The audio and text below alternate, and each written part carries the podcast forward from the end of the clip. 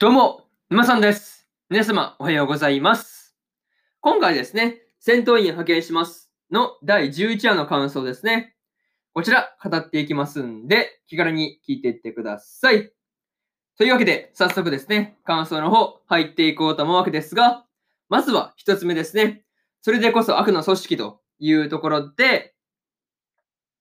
6号がですね、えー悪の組織としての完全回答を、まあね、あの、示していたわけですが、ゲスすぎてですね、これはもう味方からもね、全員ゾン引きされるっていうところがね、まあ面白すぎでしたという話ですね。そう、いや、確かにそうなんだけどっていう感じなんですよね。そう。なかなかその辺面白かったよねって話とか、いや、ほんとね、こう遺跡の中でのトラップとかの処理をですね、ハイネとラッセルの二人にやらせて、まあ、うん、おい自分たちはね、後ろについていくだけで、美味しいとこところ取りしようと。まあね、そういうところがさすがとしか言いようがなかったなという感じですね。まあ本当にいいところ、美味しいところだけ持っていくっていうところがね、まさすがは悪のない組織のやり方だなっていうのは見ていて感じました。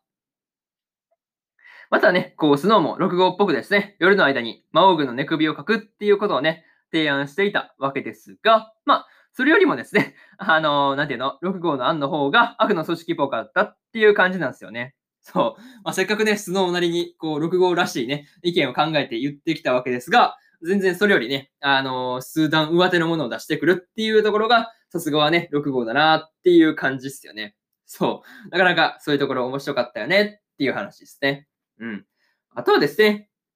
この時のスノーのね、悪役っぽい感じのね、動きとセリフを真似してるロゼがですね、ただただ可愛かったなという感じですね。そう。いや、本当に、こう、なかなかね、そういうところですごい真似するロゼ、普通に可愛くてね、見とれてしまったなという感じで、あとはね、こう、そんなことをしてるロゼをですね、こう、グリムが止めるっていうところがですね、まあ結構意外な感じで、まあ見ていて面白かったですという感じですね。そう。なんか今回はこう、グリムがね、なんか、いなんか、なんていうかね、常識人というか、なかなかそういう振る舞いが目立ったなっていう感じでした。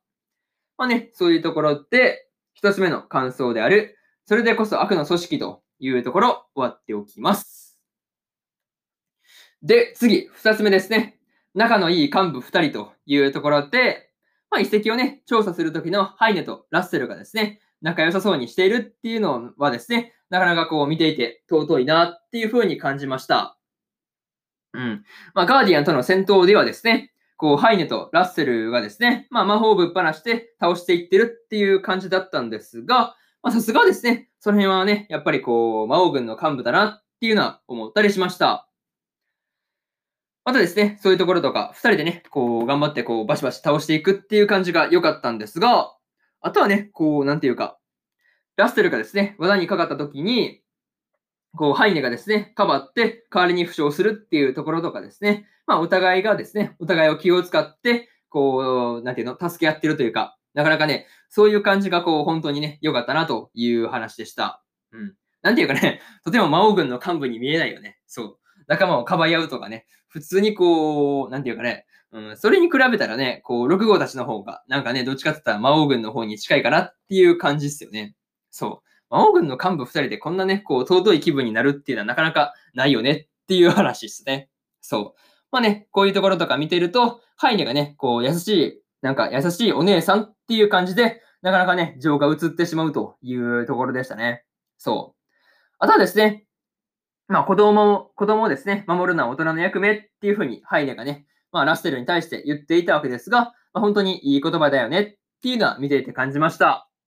まあね、そういうところがね、とても魔王軍の幹部には見えないというところで、二つ目の感想である、仲のいい幹部二人というところ、終わっておきます。で、次、三つ目ですね。後をつけた結果というところで、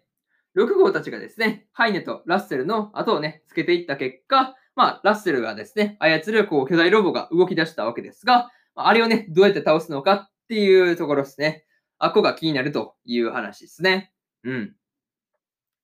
まあね、こう、6号のクリティカルヒットで、ラッセルが、まあ、そうですね、まあ、一撃で、まあね、あの、息してない状態になったっていう時はね、結構こう、はい、はいで同様ね、結構焦ったところなんですけど、まあ、うん、なかなかね、焦ったんですけど、まあ、6号がですね、慌てて治療、慌てて治療したっていう話がですね、結構面白かったなという話ですね。っていうかね、あの、子供相手に、あのね、まあ、蹴り上げ、どことは言えないですけど、蹴り上げるっていうところはね、結構ひどいですよね。まあ、泡吹いてましたからね、まあ、よっぽどですよね。そう。いや、あの、6号のあの、容赦のなさですよね。やっぱその辺はさすがはね、悪の組織といえばそうなんですけど、まあ、ちょっとね、こう、子供相手にやりすぎなんじゃないかなっていうふうにはね、思ったよという話ですね。そう。まあね、そんなラッセルがですね、好き放題できない、好き放題できないように、こう、ハイネをね、人質に取ってるっていうところとかね、なんていうか、魔王軍とですね、こう、6号たちのね、どっちが悪役なんだっていうところですよね。あの、どっちが悪役かわからない感じっていうのが、まあ見ていて楽しかったなという感じですね。そう。いや、本当にね、魔王軍よりなんかこう、悪、悪、なんていうの、悪として活躍してるなっていうところはありますよね。そう。なんかそういうところを見ていて感じたんですが、またですね、こう、ハイネとラッセルの二人を尾行しているときに、両親にね、苛まれていたスノーとロゼをですね、こう、お金と美味しいご飯でね、丸込め、丸め込んでしまうっていうところがですね、まあ、うん、思っていた通りというかね、なかなか、まあ、これは簡単に予想できたんじゃないかなっていう感じで、まあ、逆にね、こう、予想通りすぎてね、笑ってしまったというところではありました。ところではありました。そういうところで、3つ目の感想である、後をつけた結果というところ、終わっておきます。で、最後にというパートに入っていくんですが、今回はですね、6号たちがですね、魔王軍を、まあ、うん、うまく使ってですね、こう、遺跡を進んでいっていたわけですが、まあ、うん、ラッセルのね、乗っていたそのロボですね、まあ、これをこう、倒せるのかっていうところがすごくね、まあ、気になる要素というか、うん、どうやって倒すんだろうっていうところがですね、すごい楽しみという話ですね。またですね、こう、序盤の虎男とですね、アリスと6号の、あの、木更木のね、あの、幹部の3人だけでですね、こう、まあ、会話がね、結構面白かったわけですが、まあ、個人的にはですね、虎男さんのね、あの、森での戦いですね。あれがどれくらいのものだったのかっていう感じですね。そう。実際どんな感じで戦ってるのかなっていうところがですね、気になるところですよね。まあ、ここまで話でできたらね、まあ、正直言ってみたいよねっていう話ですね。そう。そういうところ見たいなっていうふうに思ったのと、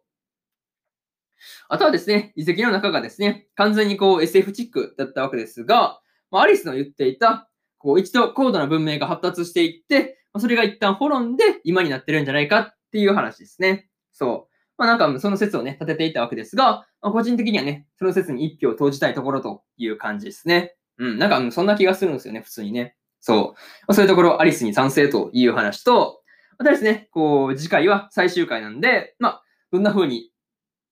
まあ話として決着するのかっていうところですね。そこが今から楽しみですね、というところで、えー、今回の戦闘員派遣しますの、えー、第11話の感想ですね。こちら終わっておきます。